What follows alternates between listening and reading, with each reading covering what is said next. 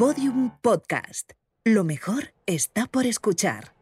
Guillermo, léeme algo de tu libro para inspirarnos para la presentación, que ya sabes que es que yo me lo he leído todo en diagonal. A ver qué te parece esta parte. El viejo no vuelve, ya no lo veo.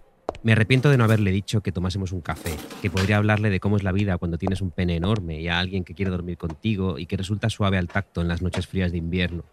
Y que a mí me gustaría saber cómo es la vida de alguien que se ve empujado a acosar a jóvenes solitarios en el metro. Me gustaría saber cuán fuerte e imperioso es tu deseo para que la ínfima posibilidad de satisfacerlo esté por encima de la posibilidad de hacer el ridículo o de que te den una paliza. Me gustaría saber cuántas posibilidades tengo de acabar siendo un día como él, pero me he quedado solo en la esquina, él ha desaparecido calle abajo. y- Mira, perdona, Guillermo, es que no encuentro el sumial. ¿Tienes tú el sumial? Estoy de los nervios, ¿eh? Con esto del directo. O sea, yo no sé qué se espera a toda esta gente que hagamos. Pues supongo que espera que bailemos algo de pop español de los 2000 o esas mierdas que se hacen en los podcasts en directo. Yo es que no he oído a ninguno, la verdad. Toma, yo me voy a tomar otro. ¿Me puedes explicar qué interés tiene ver a dos personas sentadas hablando durante una hora cuando puedes ponértelo en tu casa? Pues mira, no tengo ni puta idea. Oye, ¿esto, ¿esto se puede mezclar con vino? Tu prueba.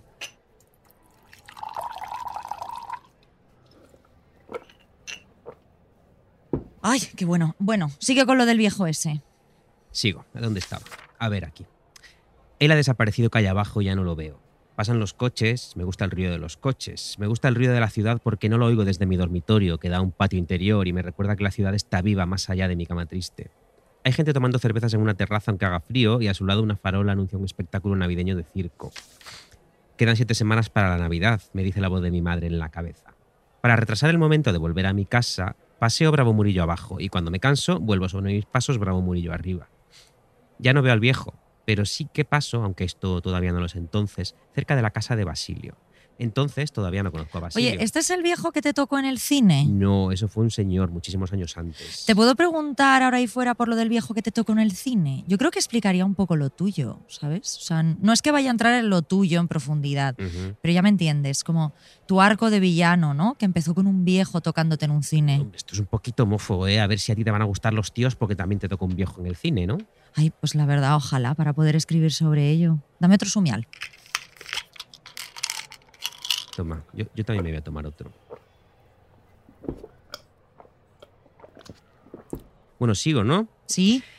Eso no ocurrirá hasta unos meses después. Al viejo no lo volveré a ver nunca. A veces pienso en él. Me pregunto si se acordará de mí. Si estará muerto acaso porque un día, en otro vagón de metro, alabó el tamaño de los pies de quien no debía. Sobre todo, me pregunto cuántos años quedan exactamente para que ese viejo sea yo. Qué bonito, Guillermo. Yo creo que a la gente le va a encantar, ¿eh? Espero. Bueno, pues habrá que salir, ¿no? Qué horror. Bueno, tomamos otro sumial, si te parece, y salimos. Vale. Toma. Yo me voy a tomar dos. Venga. Oye, ¿podemos tener una palabra de seguridad por si todo sale mal? Venga, ¿cuál? Tardocapitalismo.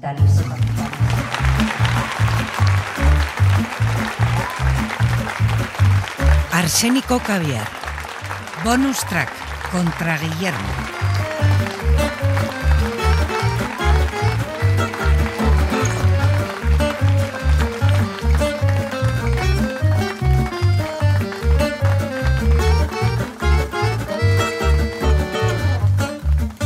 Buenos días, buenos días a todos y muchas gracias por venir a vernos, por venir a ver este espectáculo en directo.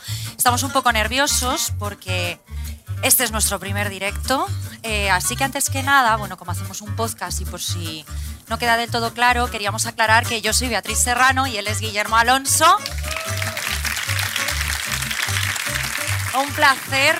Guillermo, ¿qué tal? ¿Cómo estás? ¿Cómo Pues estás? Estoy, estoy como cuando me hicieron una septoplastia. Peor, peor, peor. Estoy pe- peor que cuando me operaron eh, sin, ¿se acuerda? Sin, sin anestesia. Cuando me abrió un diente, que Sí. este.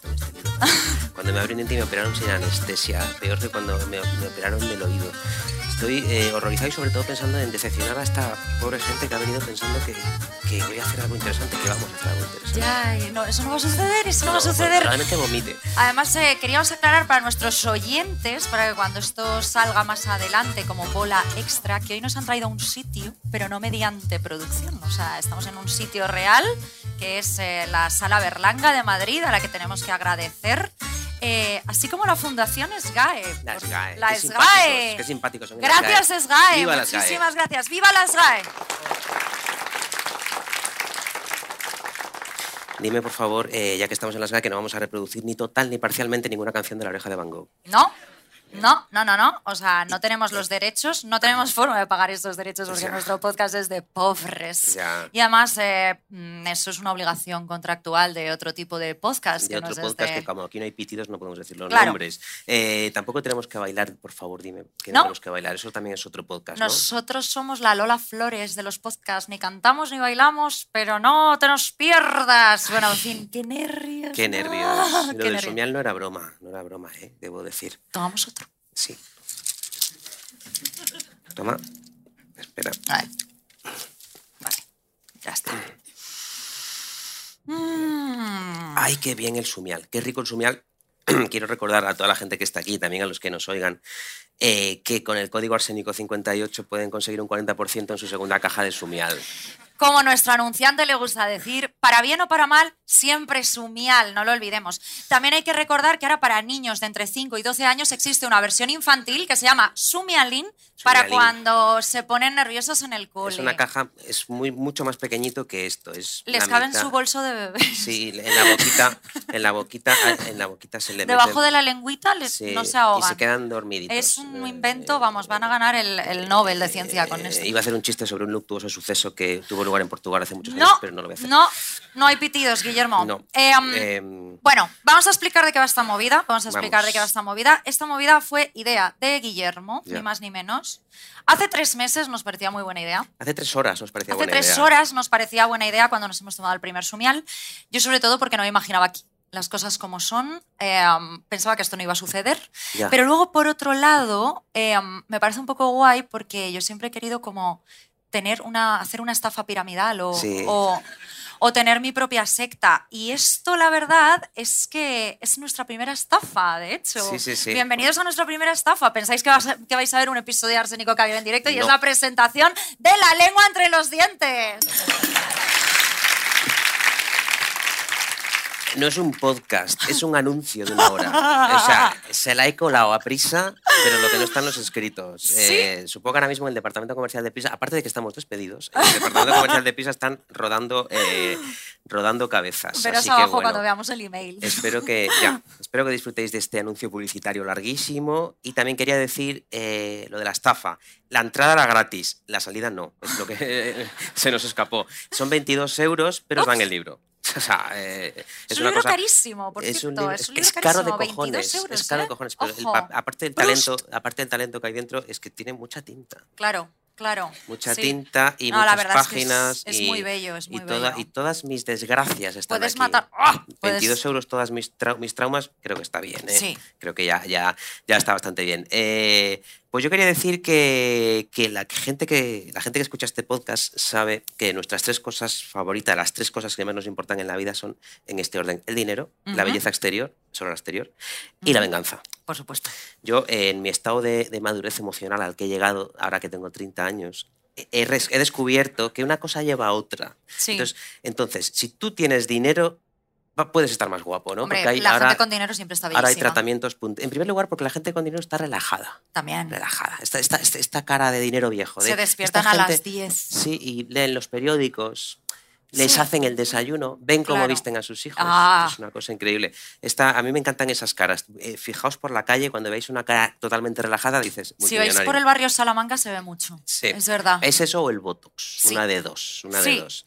Eh, pero bueno, eso. Luego, aparte, hay otra cosa, que es que si eres rico, follas. Mm. Porque a Elon Musk te lo follas. ¿Te lo follas? O sea, es feo como un tiro de mierda, pero te lo Pero por eso tiene 117 hijos, Ya, ni más ni menos. ya, y les- los y les tiene- 117 hijos Y les tiene que poner nombres, como no se acuerda, te pone como nombres 1, 2, 3, X. Están numerados, ya están numerados. Sí, Son códigos de barras. los tiene por, los tiene por, por aquí. Además, Por- una cosa muy guay de tener un hijo con Elon Musk es que, mm, o sea, aunque no lo abortes, eh, Sí. después él lo manda a la luna. Ya. Esa, esa se va a vivir a Marte, Es ese un- hijo no le vuelves a ver. Es... Es un aborto a posteriori. Claro, sí, tipo, sí, Mira, sí. no te voy a abortar, pero te voy a mandar a la. Bueno, De gracias. querido niño, siete años, a que te Sí. mando a Marte con tu padre. Pues sí, pues eso, lo que te decía, que siempre me, siempre me interrumpes. Y además has venido de rojo. Ya. O sea, que el- aquel, el- es contra boca- Guillermo. Soy tu menstruación, Guillermo. Eras tu primera regla, te lo tenía que explicar. primera regla aquí en directo. Qué bien, qué bien, como si no fuera suficiente. con que me- tengo miedo de vomitar o cagarme encima. Lo que decía, dinero, Dinero. Belleza Y luego, venganza. ¿Cuál es la mejor venganza? Estar bueno, siempre, siempre, Siempre. siempre, Yo hace poco, bueno, hace poco, no, hace bastantes años me encontré a un exnovio mío en una fiesta y estaba gordo, pero gordo. Y además iba como con una túnica. Yo creo que se metió en una secta. Bueno, claro, yo dije, he ganado. Estaba, Claro, claro, claro.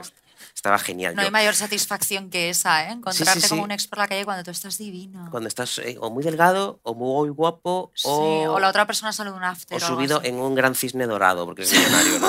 Eso, es- eso es guay. O la otra persona sale de un after y tú vienes y tú estás desayunando y Claro, "Joder, dices, qué asco, qué asco das".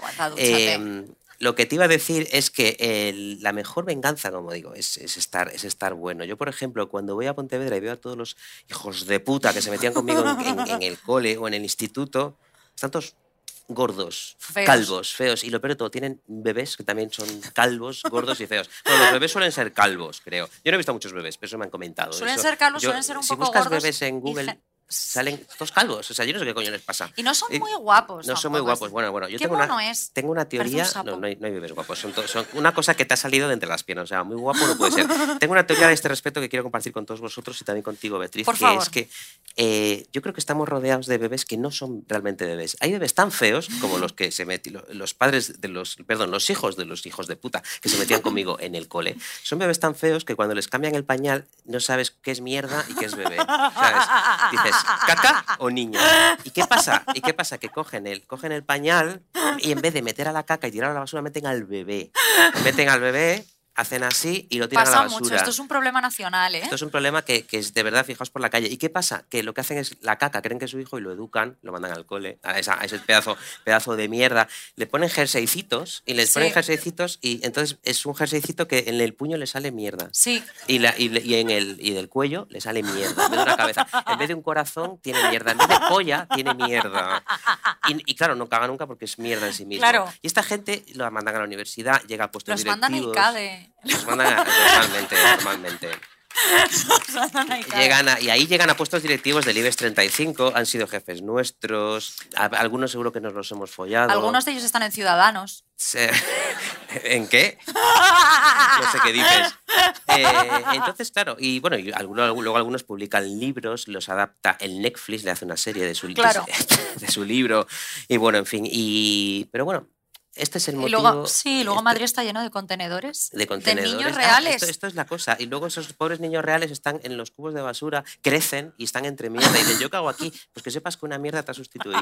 Es decir, Elon Musk, puede que Elon Musk, que es un pedazo de mierda, ahora esté el, el Sí. pequeño bebé Elon, que era el de verdad, en un contenedor allí en Atlanta diciendo, ¿pero yo qué hago aquí? En, en Sudáfrica. En Sudáfrica, él es de Sudáfrica. Sí, es Ay, no podemos sudafricano. hacer chistes sobre Sudáfrica. No, no, no, no. No, pero eran de los malos, de los esclavistas Ya, ya, de. Sudáfrica, claro. Bueno, pues eso. Por eso he venido aquí, para vengarme. Esto es, esto es básicamente por lo que me he eh, arriesgado a estar delante de. No sé cuánta gente hay porque no puedo verlo. Y me encantaría saberlo para saber cuánto dinero hemos perdido. ¡Ya! Si hubiéramos cobrado entrada. Ya, lo estaba pensando, Ya. porque lo veo como que está lleno. Eh, si Eh, hubiésemos cobrado 10 euros, no te fíes tanto de que está lleno. Yo creo que las luces engañan, pero bueno. Bueno, Eh, pero bueno, que este es mi motivo. Este, mi motivo es eh, la venganza. Y lo que no sé cuál es el tuyo para haberte. eh, pues el para mío es que esto. como todo el mundo sabe, soy una persona maravillosa. Es una persona maravillosa. Toñi de- Moreno va a Toñi aparecer. ¡Ah, un premio! A ver cuánto aguanto. Toñi Morenote la llama un amigo mío. Toñi Morenote. Rubia de bote, Toñi Rubia de Morenote. bote, Toñi Morenote. Mi excusa es que soy tu amiga, Guillermo, que Ya. esto lo hago por ti, Ya, ya, porque soy una persona maravillosa, la mejor que has conocido nunca. Todo el otro día me dijiste que era tu cuarta mejor amiga y me parece fatal. Has bajado este fin de semana al séptimo en el ¿En ranking. serio? Sí. sí. Joder, Es que a pues ver, a ver. el otro día vino una repartidora de pizza. Que era majísima. Era majísima. Además Era no trajo pizza. ¿Tú qué majísima. coño me has traído?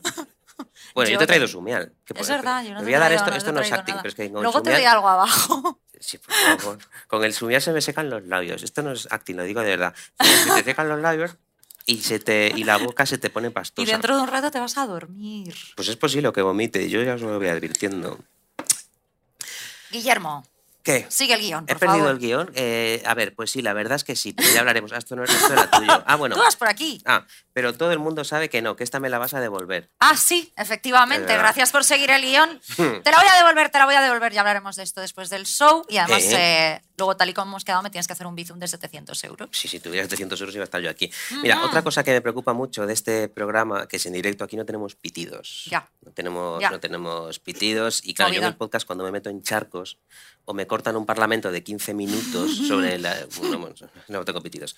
O, o bien me ponen pitiditos. ¿no? Claro, Pitiditos claro. cuando yo digo algo. Además, suelo ser yo el que se mete en charcos, porque tú como eres como woke, eh, centennial, ¿no? Como de buen Porque rollo. tú cada vez eres más facha. Cada vez eres más facha. Ver, Te estás haciendo mayor y facha. Eso es verdad. Que un eso le pasa a la gente. Eso es verdad un poquito. Yo estoy deseando ser un facha multimillonario, por Ya. eso solo soy facha. Pero, eh, que por cierto, el otro día nos llamaron eh, izquierdosos resentidos. Qué maravilla. Estos dos son unos cracks. Me gusta mucho el podcast, pero son dos izquierdosos resentidos. Qué Izquierdosos, bonito. crack, pero izquierdoso Crack. resentido va a ser mi nuevo. O sea, somos unos máquinas, lo primero de todo, y luego ¿Cómo están los unos máquinas? izquierdosos resentidos. Mira, crack, pero izquierdoso resentido va a ser mi nueva descripción en Instagram. sí, sí, efectivamente. Y bueno, eh, puedes llamarme como quieras, pero eso, cada vez que yo me paso, cada vez que, que me paso me ponen un pitido. Y hoy no vamos a, a tener pitidos. Y esto me preocupa especialmente porque parte de. porque par- mis amigos, bueno, no sé cuántos amigos míos habrán venido, algunos han faltado, ya no les volveré a hablar. Claro. Parte de mi familia también ha venido, la que no ha venido no le voy a hablar, ya no hablaba de antes en realidad. Eh, de modo que yo te voy a agradecer una cosa. A ver, Que no me preguntes sobre tres asuntos, dado que mi madre y mi hermana están aquí. vale. Uno es A. Cocaína. B. Pedofilia. C. Mamadas. Por favor. Vale, a ver, vamos a negociar esto. Eh, no te preocupes que nosotros nos indicaremos, indicaremos después para postproducción todo el tema de los pitidos. Pero mi duda es, Guillermo, eh, ¿tampoco puedo hablar de, de las referencias que haces a cocaína, mamadas y pedofilia en tu libro de relatos autobiográficos? Eh, ya, ahí tienes razón. ¿Mm? Mira, eh, vamos a hacer un trato de mínimos. A ver, Una pregunta de cocaína, una pregunta de mamadas y una pregunta de pedofilia. a ver, una de cocaína, una de mamadas, seis sobre el pedo. Seis de pedofilia. Seis de pedofilia. una de cocaína, una de pedofilia y seis sobre mamadas. ¿Qué te parece? Pues espérate, espérate, bonito. Esto no va, Ah, esto tampoco. Esto tampoco. 17 años sigue siendo menor. ¿no? 17 Ah, eh, sí. Pues sí. Madre mía. Pues mira, Tengo- tengo que todo esto fuera. O sea, nos va a quedar un episodio de 15 minutos. Me he cargado 15 todo minutos. el puto Amazonas. Así que vamos a empezar. Vamos Ojalá a empezar. Vamos a 15 minutos, empezar con esto ya. de una puta vez.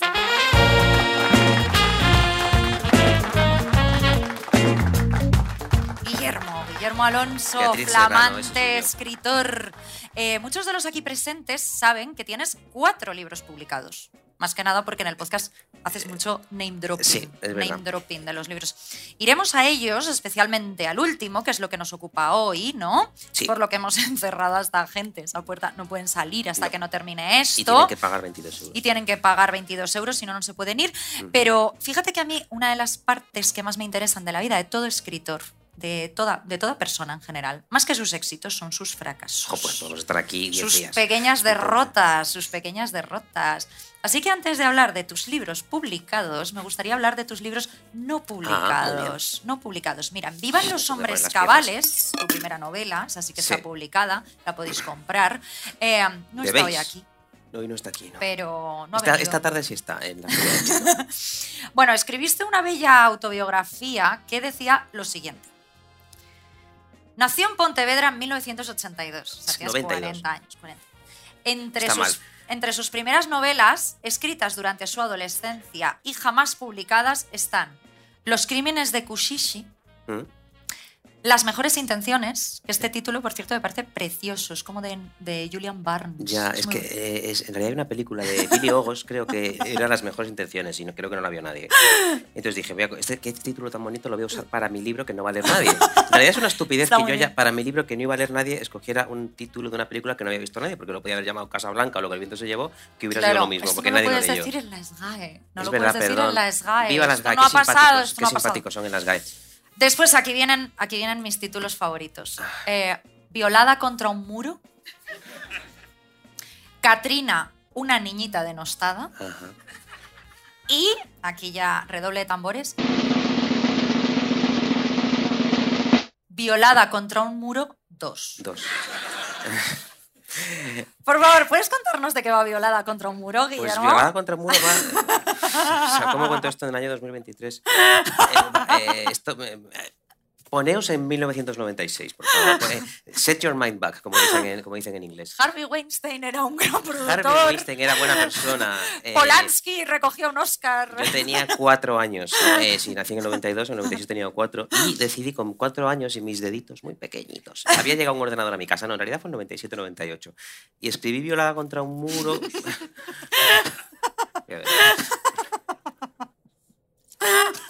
Era una parodia, era una parodia, porque a mí me gustaban mucho las, las películas, los telefilms de sobremesa.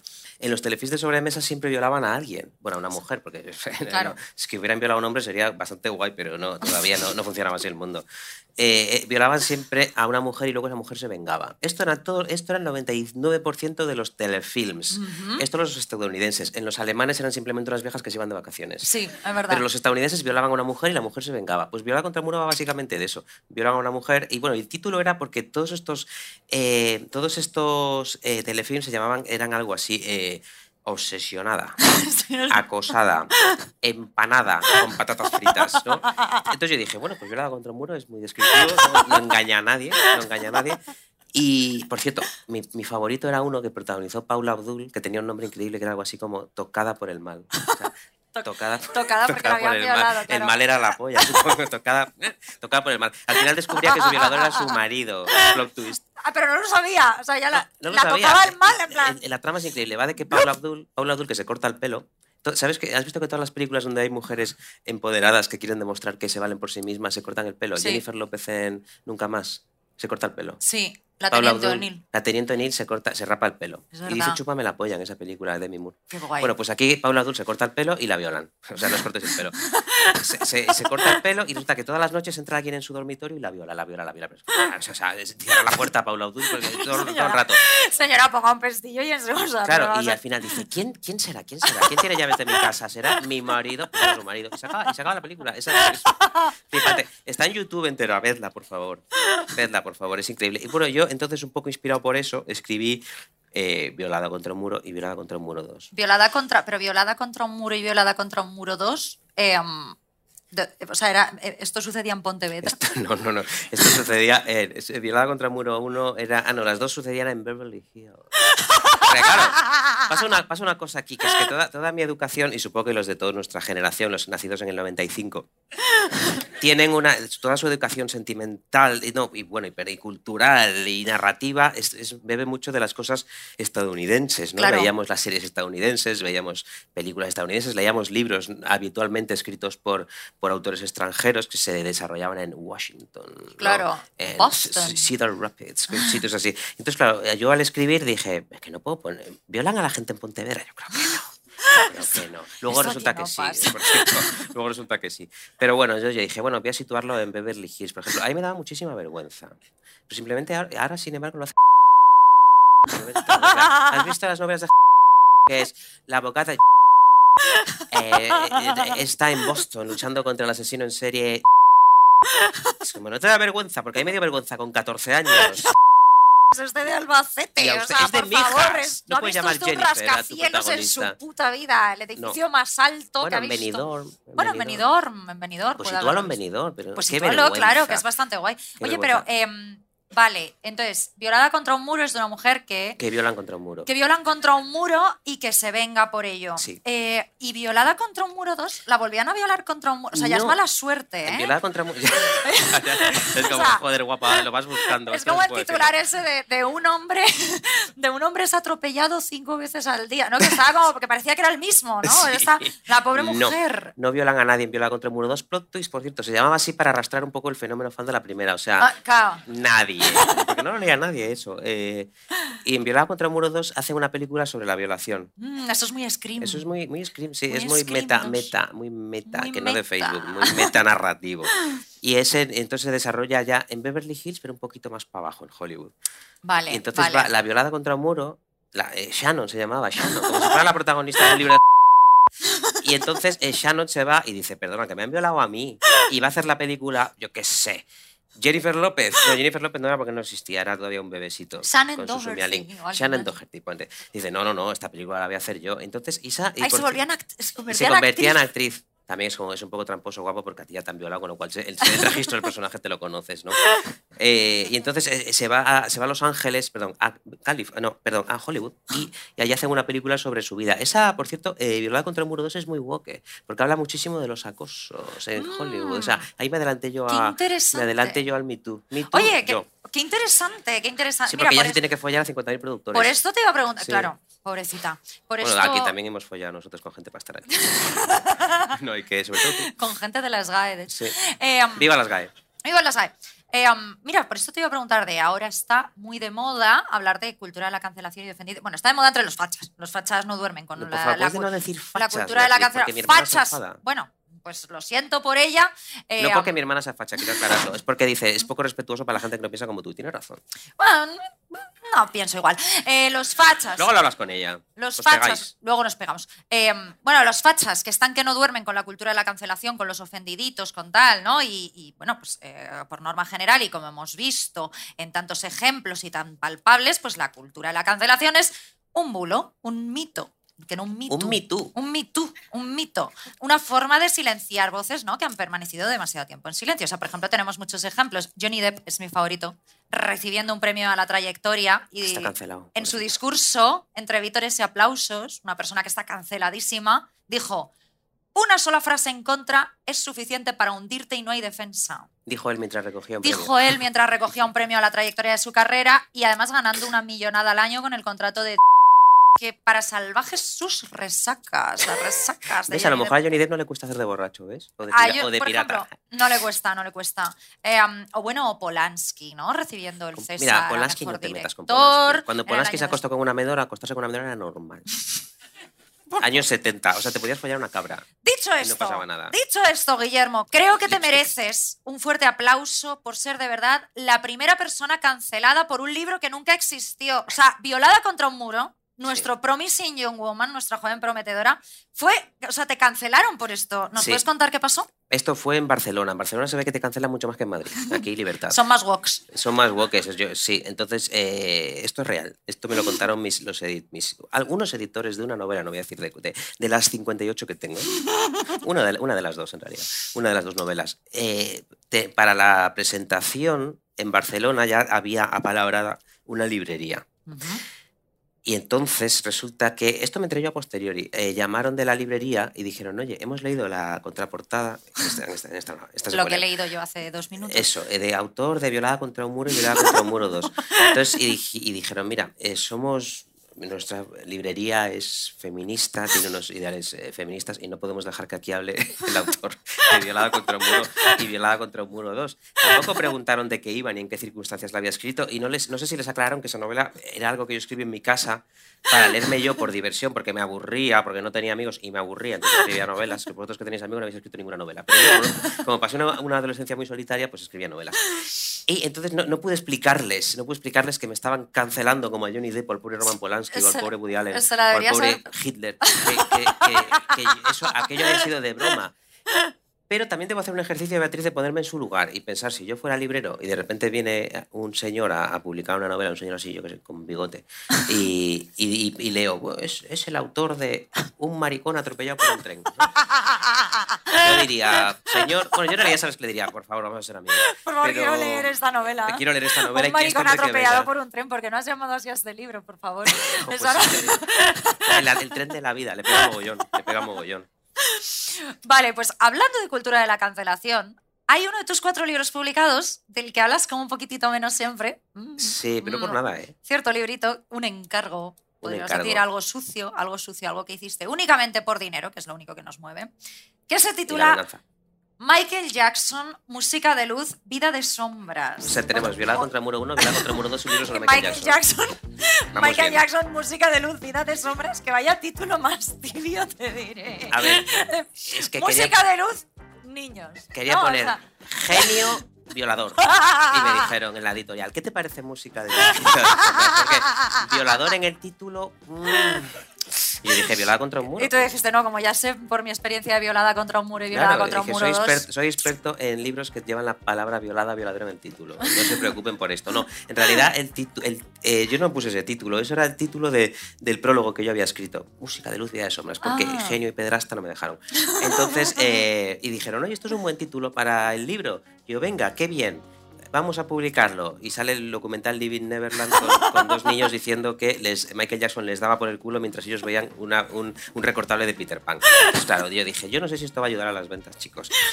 Claro. Eh, no- eh, spoiler, Bad no timing. ayudo. bad timing. Oye, pero em, sobre esto, y aquí no estoy utilizando la carta de la pedofilia. O sea, quiero decir, esta no es mi La- pregunta sobre pederastas. Esto Aquí estamos luego. hablando. Esto va a llegar luego. Aquí estamos hablando de Michael Jackson. Una Beatriz sobre Ya, ya, pedofilia. ya, pero esta no es, es lo que te estoy diciendo. Eh, pero por este libro recibiste mogollón de insultos. Sí. Eh, persona más odiada de internet por los fans de Michael Jackson. Los fans de Michael Jackson. Pero esto, esto eh, Uh. ¿puedes contar por qué, por favor? Mira, yo, ya, Eh. yo ya tengo calor por estos focos. Es que hablando, claro, Michael Jackson te Hablar de estiras. Michael Jackson me pone cachonda. La cosa es que eh, yo en el, en el libro no, no juzgaba a Michael y hablaba de las acusaciones y, y del juicio y de todas estas como, eh, como ah, pisando huevos, para entendernos. Claro. Y diciendo, bueno, pues sí, fue acusado de esto, pero salió declarado no culpable. O sea, yo en el libro... inocente, inocente. No, salió declarado no culpable, Ah, que no es lo, lo que pasa que que luego el pagón. No, no, No es esto, fue... Tú no lo has leído, No, no. Beatriz, tú no has leído A ver, el de Michael mío. Jackson no. Yo me los he leído todos menos el de Jo, Michael pues de Jackson. Michael Jackson creo que es el mejor porque hijo, esa historia, compite tú con esa historia. Un señor, un niño negro genio que se convierte en una mujer transexual china. Es increíble esa historia. Ese arco, ese arco yo no me lo podría inventar nunca. Ese arco es maravilloso. Claro, pues bueno, eh, yo en el, libro era muy respetuoso con él, porque además yo soy muy fan de Michael Jackson. Y yo hasta mientras escribía el libro creía firmemente en su inocencia. Luego cuando vi lo de los niños dije, joder, a lo mejor es verdad, porque ¿quién se puede inventar esto? Claro. Yo, entonces el libro está escrito con muchísimo cariño. Mm. Sin embargo, eh, lo que les jodió a los fans de Michael Jackson fueron las ilustraciones, que no eran mías, que yo no sé pintar. Eran de una chica que lo hizo súper bien y que es muy simpática y muy talentosa, que se llama Carla Fuentes. Entonces, uno de los, una de las ilustraciones era Michael Jackson viendo la tele en la cama con un niño.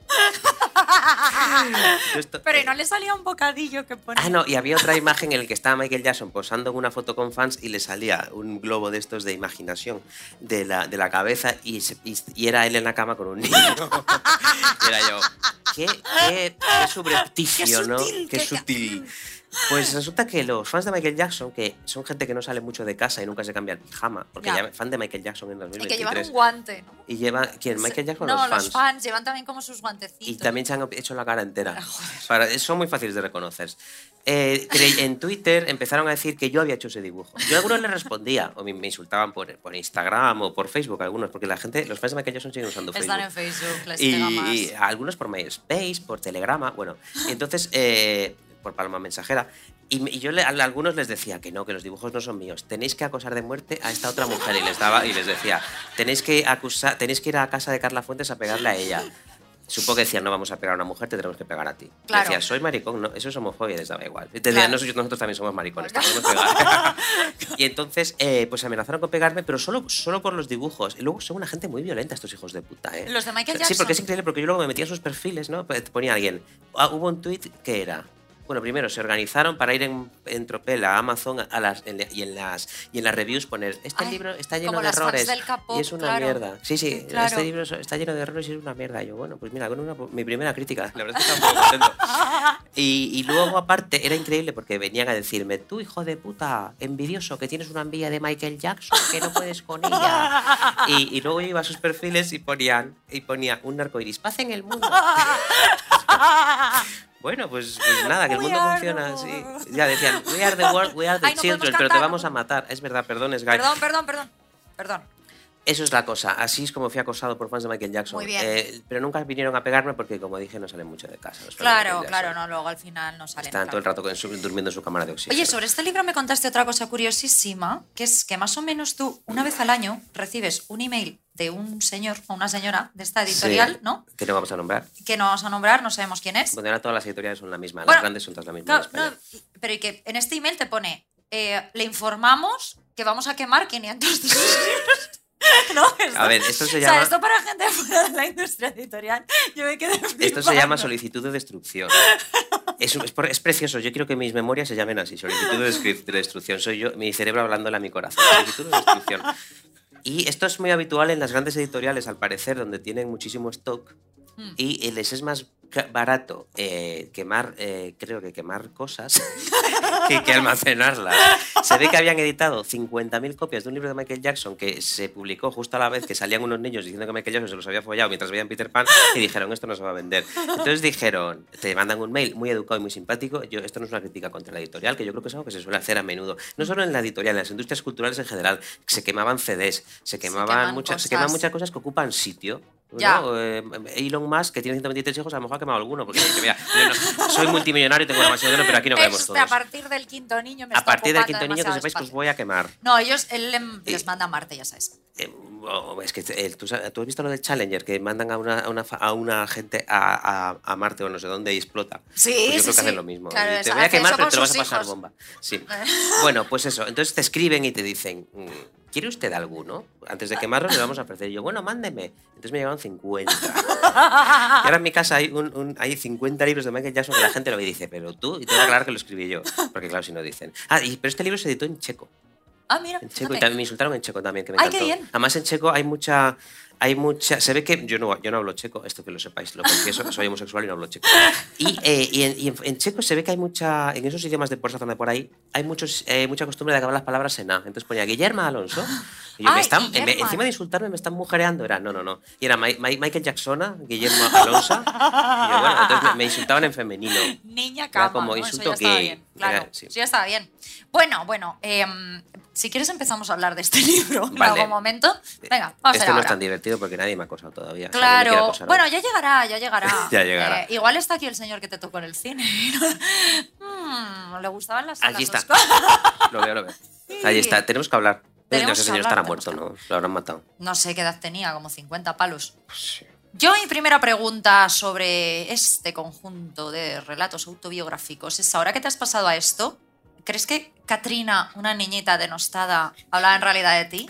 ¿Eras, ¿Eras realmente Guillermo la niñita denostada? No, Catri, que te- por cierto también había una violación en Catrina Niñita. de Joder, Nostada. Guillermo, eh, estás súper obsesionado. Estaba obsesionado, Con la violación de tu madre, con en todos los libros, en Esto todo hay que aclarar para que no lo Ah, haya bueno, oído, para que era no- cuando en lo de contra, contra la salud mental, que yo estaba Sí. empeñado en que a mi madre la iban a matar y violar. Y por eso Sí, dijo sí, mi madre, oye, ya, está bien, te te voy a mandar un, te voy a mandar un loquero. claro. Sí, a un, a un A psicólogo. un psicólogo, perdón. Sí, que muy bien, esa, esa psicóloga, era muy buena y ahora ya, es- Te ya, no, ya no creo que la Bueno, a te violar y quitó ese miedo. Eso fuiste con 8 años y luego con 14 solo escribías sobre personas, Ya, Pero ya no eran tu ser. madre. Ya no, Ya, tu no, madre. violaban a.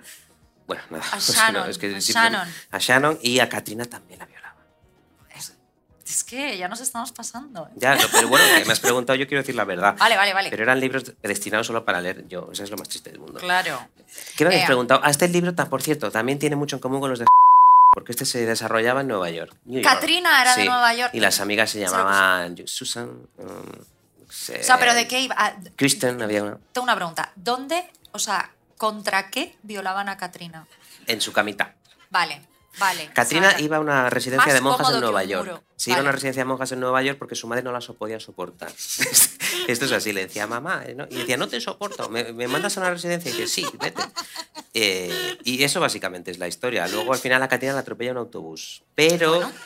Pero la eh, sobrevive y aparece en Violada contra un muro 2. ¿En serio? Sí. ¿Que ¿Hay un cameo? Ahí, no, no, es un personaje central de Violada contra un muro 2, Katrina, porque se hace Me amiga de Shannon. me Las dos tienen algo en común. Me quiero leer los tres. Me quiero leer Te los tengo en casa.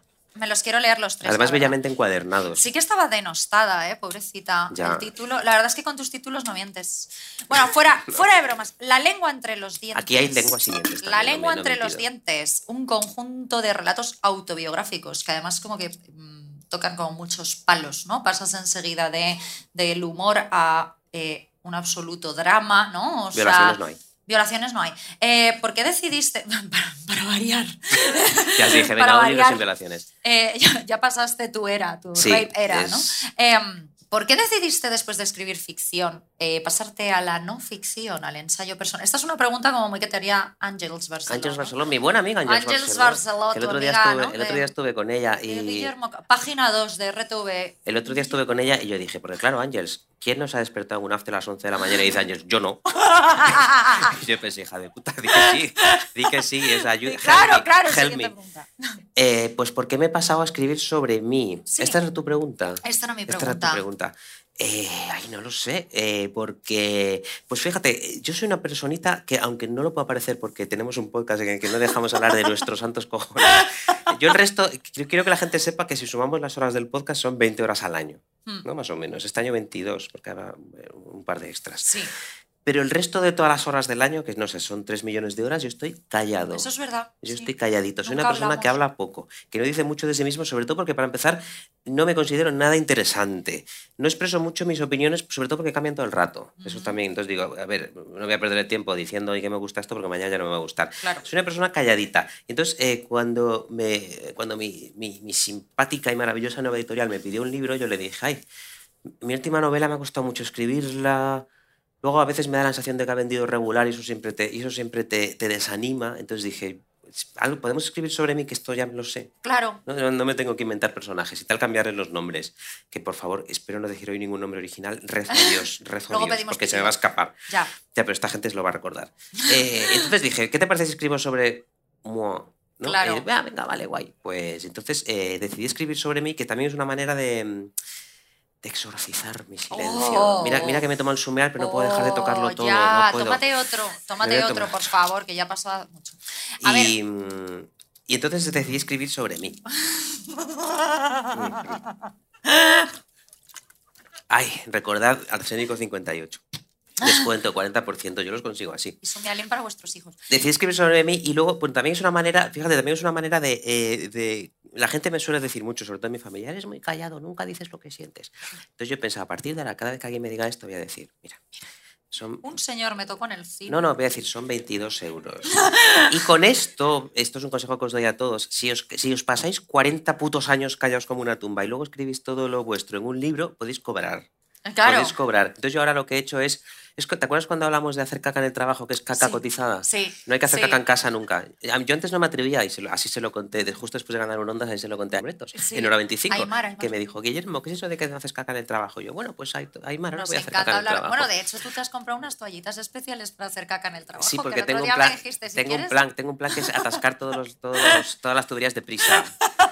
He hecho un montón. Entonces, y que un día nos digan, no podéis venir a trabajar, chicos, porque alguien ha, ha Porque hay atascado. muchísima caca. No, hay muchísima, bueno, hay muchísima caca, porque la caca, como, lo- como estos, como la- los escritores estos que son caca, eh, hay un montón de toallitas que están estropeando todo el sistema de, el sistema de tuberías de prisa y no podéis venir a trabajar. Y yo diré, me he salido con la mía. Bueno, pues eso, igual que eso es caca pagada, si te pasas 40 años callado y luego lo escribes, puedes monetizar tu Puedes silencio. bonito. Entonces, tú, por ejemplo, no te callas, que es un problema que Yo tienes. nunca me callo, yo hablo Pues tú muchísimo, no vas a es poder verdad, yo no voy a nada. poder escribir relatos autobiográficos, además a mí Además, no me tocó ningún no te han señor. violado ni te han tocado en el no, cine, pues chica. no, no, la verdad. Bueno, todo- no pierdas la esperanza. Una pena.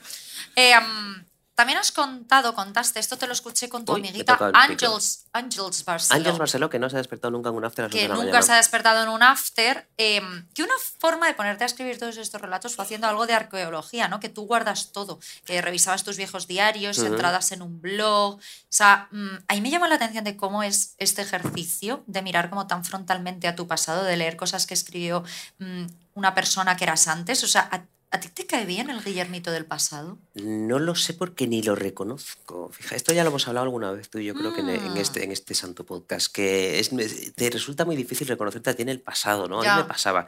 Y al escribir sobre estas cosas, hay algo que en, el, que en el libro creo que es muy notable, que es que yo apenas tengo voz. Cuando digo que apenas tengo voz, bueno, alguien dirá, pero si eres tú 322 páginas hablando, maricón. No, pero apenas tengo voz en el sentido de que apenas hay diálogos, creo, creo recordar que salgan de mi boca, pero yo no me acuerdo nunca muy bien lo que decía. Ya. O, o si acaso decía algo.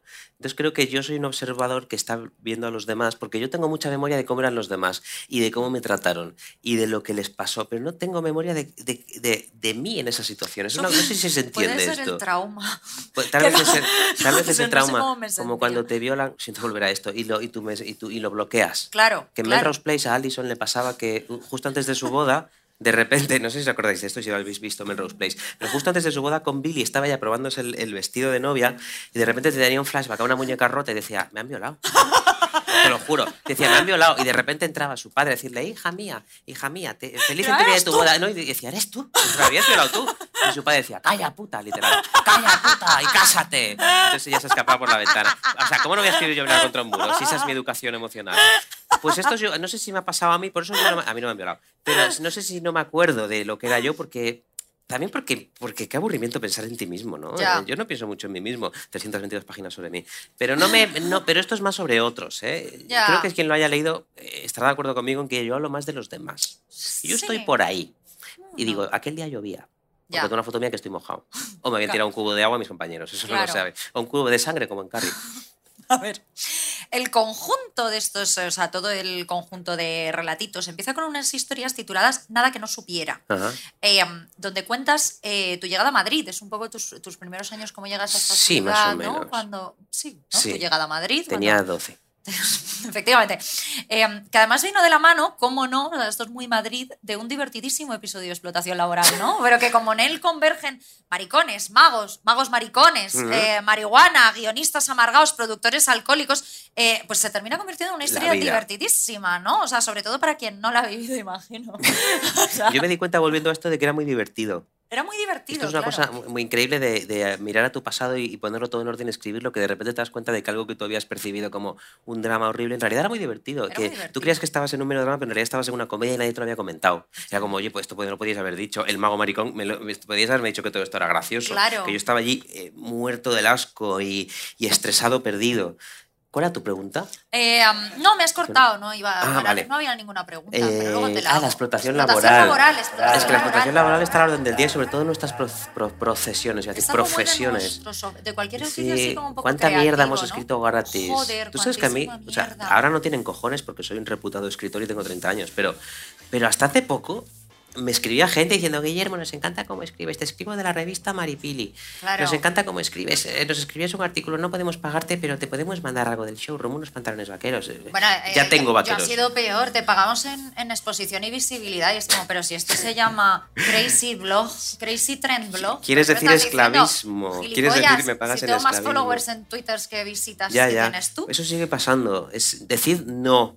Decid no. Te- hay que decir que no. En esta historia, eh, tú conoces a un personaje llamado Waldo. Por favor, que no diga su verdadero nombre. vale, por favor, que no diga su llamado verdadero Wa- A mí me nombre. lo pasaste, eh, pero no me acuerdo. Mejor. Pero esto, pues, es pues el clásico vende humos, ¿no? Que se A ver, a mí Waldo me cae muy bien. eh, Quiero, eh, creo que hablo con cariño de Waldo. Espero que eso se. Sí, bueno, pero, se pero, vea. pero tal y como es, pues es una personita. mm, Es una Sí. personita, claro. Em, voy a leer un pequeño fragmento en el que creo que defines muy bien a este personaje, a este tipo de persona. Introduces eh, un término que a mí especialmente me voló la cabeza. Lo tengo aquí apuntado. Lee un fragmento súper largo para que esto acabe antes, por favor. Vale, sí, sí, sí. Así tenemos que hablar menos. A ver, em, esto va de cuando empecéis a hacer un guion para una serie de televisión, ¿vale? Y entonces No como que tenéis nombre, ideas un poco distintas, ¿no? Un poquito. Entonces, em, dice, allí me comentó de qué iba a ir nuestra serie. Dice, va de tres personas que viven juntas, una chica neurótica, un stripper guapísimo y un chico homosexual.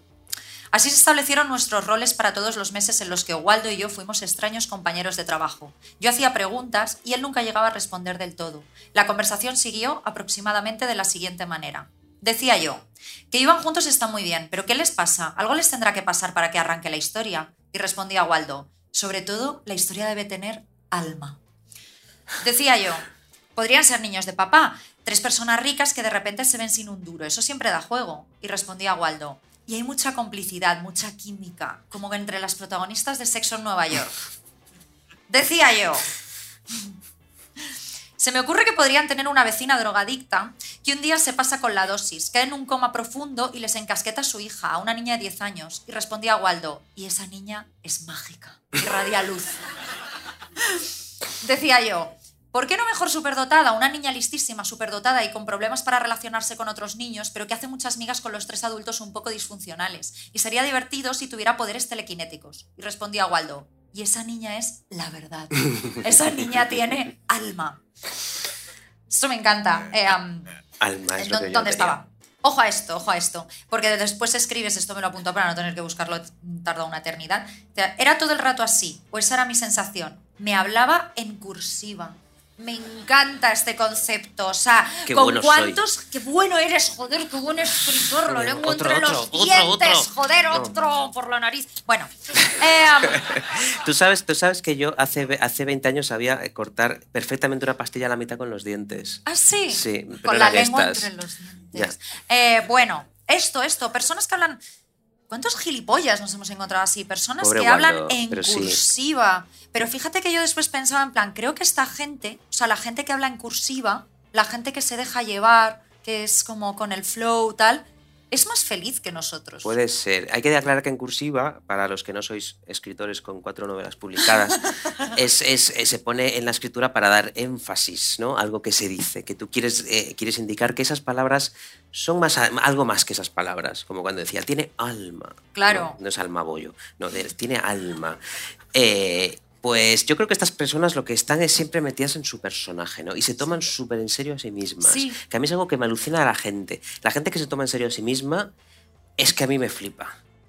Es que me flipa. No puedo, no puedo desarrollar mucho esto, simplemente me flipa. Y me flipa tanto que me deja sin palabras. ¿Cómo te puedes tomar en serio a ti mismo o a ti misma? A mí me- Pero ni, ni, ni, ni Pedro Sánchez se puede Ya. tomar en serio a sí mismo. No es una, una crítica a Pedro Sánchez. Digo que no entiendo cómo nadie se puede tomar tan en serio a sí mismo si estamos en un mundo horrible y nos vamos a morir. ¿no? Es como, La no gente que vive como sin cinismo, que no tiene capas, Mm. no, no hay ironía, o sea, es todo lo que te dices como, Es- de verdad, y es muy que tener algo, consciente. esa niña es la verdad. ¿Pero qué cojones está diciendo usted, caballero? O sea, Y es muy consciente de su personaje, sobre todo. Sentido, No tiene sentido. Bueno, fíjate que nosotros tenemos un episodio llamado Contra la vergüenza. Contra la vergüenza, muy buen episodio, escuchadlo. eh, que definimos como, como que es el sentimiento más inútil de todos, ¿no? Como que es el verdadero castrador de, de nuestra identidad, de las Sí, cosas que no- queremos no hacer. Hablamos de.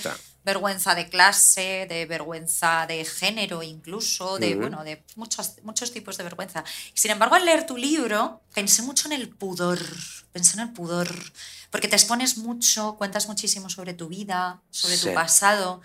El libro está dedicado a tu hermana y a tu madre y en la dedicatoria ya escribes, no hablemos nunca de este libro. No ha funcionado. No ha funcionado. Han hablado mucho de este libro contigo. Eh, ¿Tú sentiste pudor al escribir estas cosas? O sea, ¿pensaste en tu madre, que está aquí hoy, por cierto? Hola. Iba a leer sobre las veces que te drogaste. Mira, primera pregunta sobre cocaína. Última. Eh, mm, cuando hiciste mamadas. Una mamada. Una, hay una mamada en el libro. O sea, haces una mamada y de repente ya eres un chupapollas profesional. Escúchame, eh, top 3, drogas, mamadas y pederastia. Ya puedes relajarte. Todo junto. Ay, qué esto bien, lo voy a qué tirar, ya. bien. Eso- Ya, Adiós. ya ha pasado ese momento. Ya ha pasado ese momento. No, no, que luego me lo olvido. No, pero esto, no, no te, no te, o sea, odio decir esto, pero no te da vergüenza, no te da como pudor exponerte de esta forma. No, no, no, no. Eh, eh, Cuando escribas un libro, Beatriz, lo sabrás. No, es que no, no, no puedes, no puedes, no puedes ser pudoroso ni puedes ser vergonzoso. Y sobre todo no puedes pensar en que le vaya a gustar a tu madre, a tu hermana o a tus amigos o a esa especie de, de, de- de círculo de críticos morales. No estoy llamando así a mi madre, a mi hermana, a mis amigos, pero tienes que contar lo que quieras contar sin caer en que a nadie le pueda molestar. Mm, No puede ser eso, porque si no vas a escribir libros como los de que que sí, seguro que a su madre le encantan, o a su, a su familia en general. Seguro que le encantan, con los de Beta Coqueta, les encantan, pero yo no escribo libros para que le gusten a nadie. Ya. Y claro, y aquí, eh, si hablas sobre ti, no puedes, eh, no puedes, no puedes... Voy a aquella vez que me metí una raya en un after y le hice una mamada al que me, invitó a la raya acá como agradecimiento, porque soy un chico muy agradecido. No puedo, tengo, tiene que estar. Eso tiene que. Yo soy sobre todo muy educado. Beatriz, Claro. En los afters más, aunque, aunque Ángeles Barcelona no haya coincidido conmigo, y no lo pueda saber. Pero entonces, no, no, no, tienes que ir a por todas, tienes que ir a por todas y tienes que contar lo que quieres contar. Y ya hay una cosa que ha pasado que me ha hecho mucha gracia, que hay alguna gente en mi familia que me ha dicho, yo este libro no lo voy a leer. Y yo, bueno, pues gracias, gracias, tía Bueno, Paca. está bien, No, está pero, y le dije, pero cómpralo, hija de puta. Claro, ¿No? aunque sea para y luego ponerlo- regálaselo a. para ponerlo en la mesita. regalas- es muy bonito como objeto. Claro. Mira, vamos a entrar en el tema de tu padre. Madre mía. Ahora sí que me voy a tomar otro sumial. Que, No, que en, paz, en paz descanse, que en paz descanse. Bueno, quien haya escuchado el podcast, esto no es ningún spoiler del libro, ¿no? Pues tu padre falleció. Eh, y tienes un conjuntito de relatos que la verdad es que yo creo que es, son de los más fuertes del libro, Las once casas de papá. Eh, y tú me has dicho que son los que más han llamado la atención, que son, la, mucha gente te ha escrito sobre, sobre esto y te ha dicho que es, que es un libro muy triste. Yo debo reconocer que lloré, ¿eh? Ah, Em, pero estabas con resaca o algo. también, también. Em, no, y, y con- era muy raro porque aunque había muchas cosas que ya me las habías contado, de repente al verlas todas juntas me causó mucha emoción, mucha impresión, ¿no? Em, creo que hay gente que ha leído este libro y que te ha dicho, ay, Guillermo, has sido muy infeliz. Has sido muy- Yo te dije que deberías ir a terapia. Pero tú me lo dices siempre. Ya, eso también. O sea, Em, llego, buen- digo buenos días y me dice Guillermo. deberías ir Mira, voy a terapia". leer una cosita, voy a leer otra cosita eh, de este relato, del de las 11 casas de papá, bueno, este conjunto. A ver cuál lees. Que me pareció, me pareció muy bonita, creo que expresa muy bien el tono de tu libro, ¿no? De esta forma en la que pasas eh, de, la, de la comedia a- a- al drama con una capacidad alucinante. Eh, um, ¿No te has puesto un post-it en las partes que no me a he puesto leer? el post-it, no. O sea, la no próxima puesto- vez le, le pido a otra persona que me haga, que me haga esto. Bueno, que te lo haga tu amiguita Paloma Rando, que te hace la del jueves que viene, ¿eh? Eh, ¿Es que estás celosa o qué? A ver, esto, esto sucede eh, en el funeral de tu padre. Sí. Durante el funeral de tu padre, ¿vale? Que cogisteis unos autobuses para que, para que pudiese ir más gente. Sí, mi, mi abuela quería, quería, si fuese una 89, boa. quería 89 autobuses. Sí. Claro. Entonces, es un parrafito muy corto, pero me parece muy bonito. Dice. Los dos autobuses sirvieron, según comprobamos, para que muchos vecinos de la aldea bajasen a la ciudad para hacer compras, porque había gente en el velatorio que se presentó en el entierro con bolsas de Zara. Esa noche, como vinieron amigos a visitarme, me fui a cenar con ellos. Encontramos un bar donde se podía fumar. La gente a mi alrededor intentaba sacar temas de conversación anodinos, interesantes, que mantuvieran la conversación viva. Alguien comentó que qué bonita era Pontevedra, y algunos asentimos. Después, más allá, una amiga confesó con gesto adormecido, a veces me apetece ahogar a mi bebé, y asentimos también. Esto es todo verdad, todo verdad. A ver, supongo que mi pregunta es, eh, ¿por qué escribiste este relato? ¿Cómo lo decidiste? ¿Te resultó catártico? No, pues no, a ver, no sé muy bien cómo responder a esta pregunta. Pues, eh, pues supongo que cuando uno escribe relatos de su vida busca algo que le parezca interesante, que le ocurrió. Y que se muera tu padre es interesante, ¿no? Basta que solo tienes, uno. O sea, entonces dices, bueno, pues escribir sobre esto. Ya te he dicho No, que yo te presto al mío cuando quieras. Sí, por favor. Eh, lo escribí. eh, eh, no sé muy bien cómo desarrollar esta parte ahí con mi madre y mi hermana delante. Ay. Pero no, era una especie de. Yo creo que es un homenaje. Yo también, eh, cuando alguien se muere, y no voy a hablar solo de la muerte de mi padre, pero cuando yo pienso muy últimamente en que cuando alguien se muere, simplemente se muere, ya deja de existir y dices, ay, qué pena, porque. Eh, Esto lo pienso también mucho con los gatitos. Eh, algún día alguien se olvidará de que has estado en el mundo, ¿no? Ya. Pero también nos va a pasar a ti y a mí. Yo creo que por eso la gente folla compulsivamente y tiene bebés horrorosos que luego confunden con mierda compulsivamente. Porque es una manera de dejar una huella tuya. Hmm. Otros que no vamos a tener hijos eh, hacemos cosas pues, como escribir un libro para intentar dejar otra huella, o no digo un libro, digo pintar un cuadro, Claro. mm, convertirte en un asesino en serie para que deje tu recuerdo siempre Claro. eh, y traumatizada una ciudad entera. Como Jeffrey Dahmer. Claro, entonces eh, al escribir esto de mi padre yo dije, voy a recuperar un poco su vida y su existencia para poner en un librito que eh, yo, no pensando que va a ser un gran éxito y todo el mundo va a saber sobre mi padre, que eso tampoco me- era mi idea, sino que eh, si a, a lo mejor si alguien encuentra este libro dentro de 50 años, va a leer sobre la historia de mi padre y existió. va a saber que existió y va a estar vivo un ratito otra vez, por Eso un es muy momento. bonito, Guillermo. Entonces creo que, bonito. creo que básicamente fue por eso. Qué. Aparte de porque solo tengo un padre y se murió, entonces dije, tengo que escribir sobre esto porque no se va a morir otro padre, porque solo se ha muerto uno. claro, y aparte claro. así lo rentabilizo también. Hay un asunto que me llamó la atención del libro y es que no resulta realmente un libro eh, muy victimista. O sea, No. cuentas que un señor te tocó en un cine y sigues con ello. Hombre, se, claro, que voy a hacer? Me voy a pegar un tiro. se muere tu padre y sigues con ello. Ojo, no digo que no sufrieras. Si, eh, si tuviera Twitter gente- pondría, no sabéis lo que me pasó ayer, abro, abro hilo. y empiezo. Era una tarde, era una tarde lluviosa. Elegí la, ta- la taquilla, la butaca número 26.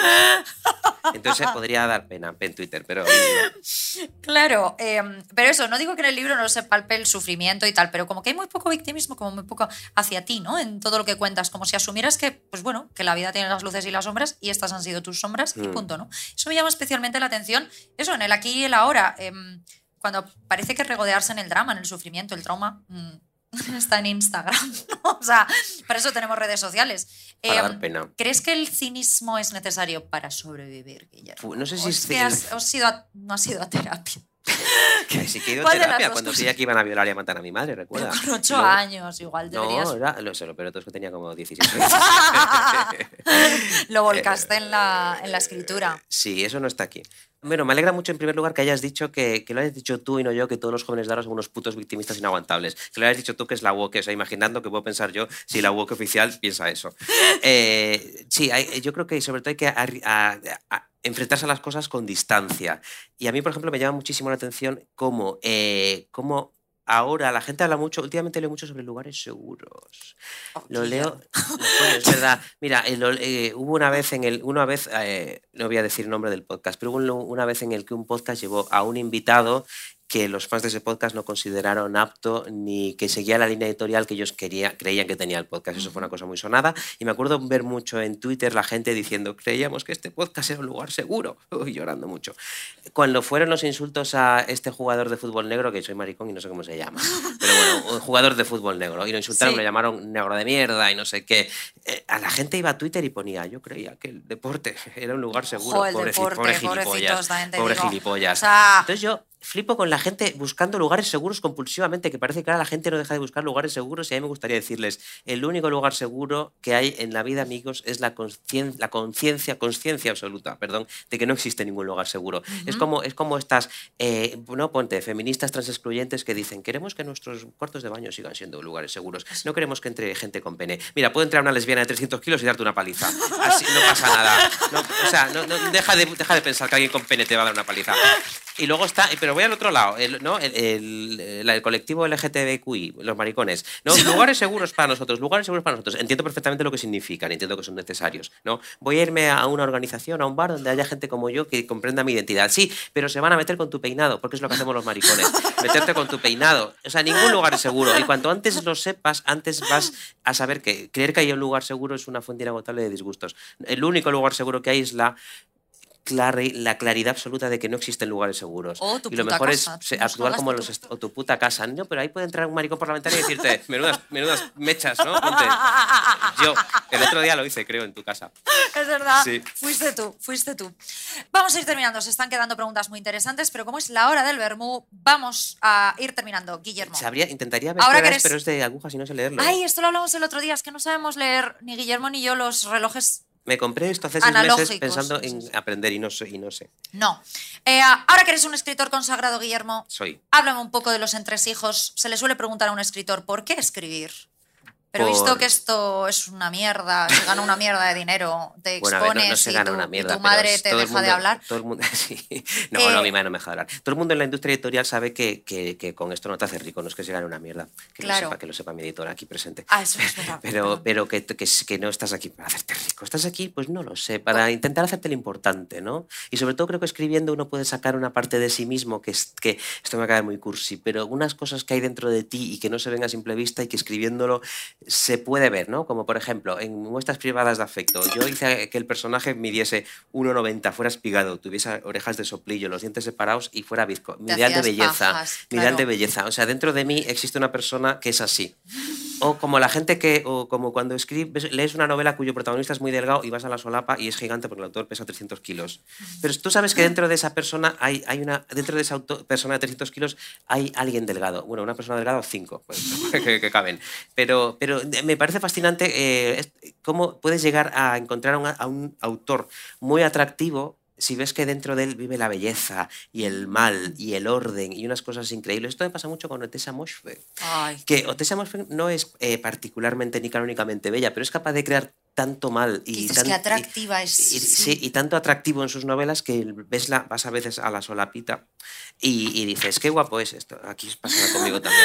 Y dices, qué, qué guapa es en realidad esta mujer. Entonces creo Sí. que escribes para sacar fuera unas cosas que existen dentro de ti que nadie es capaz de ver. Última pregunta. Sí, por favor. ¿Cómo te sientes teniendo un librito? Un librito tal? Ya te dije que era, ha sido mi librito favorito de los últimos que tengo últimamente. De los últimos cuantos. A excepción de el librito de jamón y queso que nos pusieron el otro día en el menú Sí. del cole. Ese, el- ese librito era mejor que Ya, este. y no, se- no le salía, aquí no sale queso. Aquí es que, Mm. jo, pero es que lo abrías y salía una cantidad de queso, está Ya. buenísimo. buenísimo Pues estás muy delgada para, del para alimentarte tan mal, ¿eh? Muchas gracias. Eh, am, pues eso, ¿cómo te sientes que con un librito tan bueno, que lo has escrito y está tan bien, pues sabiendo que nunca vas a tener ni la mitad de dinero ni la mitad de casas que tiene? Eh, Última A pregunta. ver, Kat. Eh, pues mira, pues la verdad es que me Te jode. puede la rollo. La verdad es que me jode y soy una máquina de rencor. También creo, y esto no es por... No he leído sus novelas eh, situadas en Massachusetts, lo juro, no tengo nada contra él. Pero también creo que debes escribir como mierda, ¿no? Eh, mierda. Mierda. Entonces yo digo, yo podría intentar escribir eso, Pero pod- si ganara, podría ganar 200.000 euros. Bueno, si no, es que me lo escribiría mierda La verdad es de que eso. lo deberías hacer. Pero no, no, creo que no, creo que no. También escribir es un esfuerzo sobrehumano y que tienes que estar muchas noches escribiendo. Y quiero escribir mierda. Ya. No sé. No. Entonces, Yo soy muy fan de la gente que escribe mierda. Hmm. Porque digo, joder, o sea, has estado un año y medio para escribir esto. Para escribir esta mierda Pues- llena de emojis. Sí. Pues, pues nada, amigos. Pues Hora nada. del Bermú. Muchísimas gracias por venir a vernos a nuestro primer directo barra estafa. Bueno, no, no va a ser el último, pero no eso lo contaremos, lo contaremos en otro en momento. octubre, en su momentito podremos hablar de ello. De momento eh, no nos lo permite la SGAE. Eh, ¡Viva las GAE! ¡Viva la SGAE! Eh, muchísimas gracias a todos por venir. Ha sido un placer. Que ponga la música, que no sé cómo despedirme. Sí, no me quiero ir. Adiós.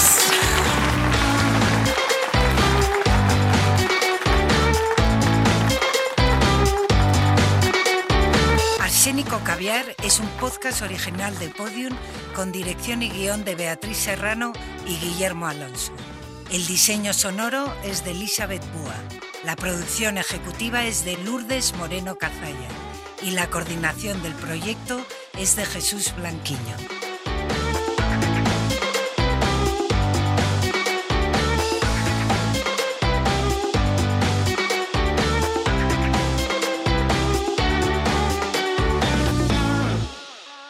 Todos los episodios y contenidos adicionales en podiumpodcast.com. También puedes escucharnos en nuestras aplicaciones disponibles para iOS y Android y en todos los agregadores de audio.